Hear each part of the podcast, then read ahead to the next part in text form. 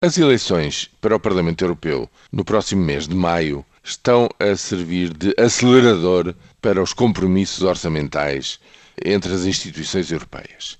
E, efetivamente, no Parlamento Europeu estão a aprovar-se documentos muito importantes, nomeadamente o quadro a sete anos, 2014-2020, que se crisma em Portugal com o nome de Portugal 2020, foi formalmente aprovado ele contém a possibilidade dos compromissos nesses sete anos, compromissos de despesa irem até 960 mil milhões de euros e os pagamentos efetivos 908 mil milhões para esses sete anos.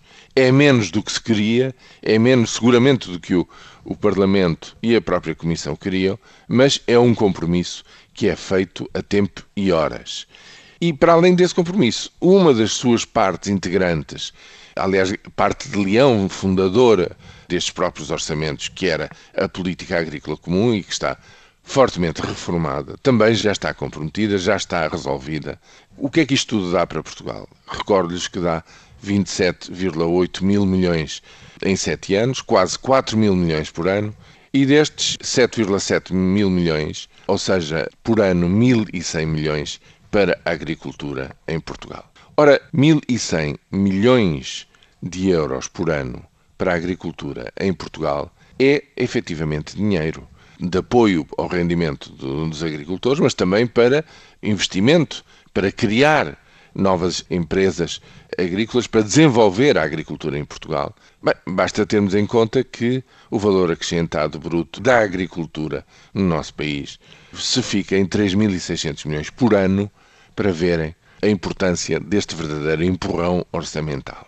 O que é que é preciso nesta matéria? Muito simplesmente que estas verbas não se concentrem tanto como em quadros comunitários anteriores em muito poucos empreendimentos, que se espalhem e que, sobretudo, se transformem numa alavanca da modernização para voltar a apostar na agricultura, como também na indústria. Mas neste caso, na agricultura, parece toda a gente está de acordo que, em vez de receber dinheiro para não agricultar, se deve fazer o contrário. Se deve apostar naquilo que jovens agricultores, neste momento, estão em número crescente a fazer, que é criar empresas tirando partido daquilo que o clima e o território permitem com vantagem fazer no nosso país.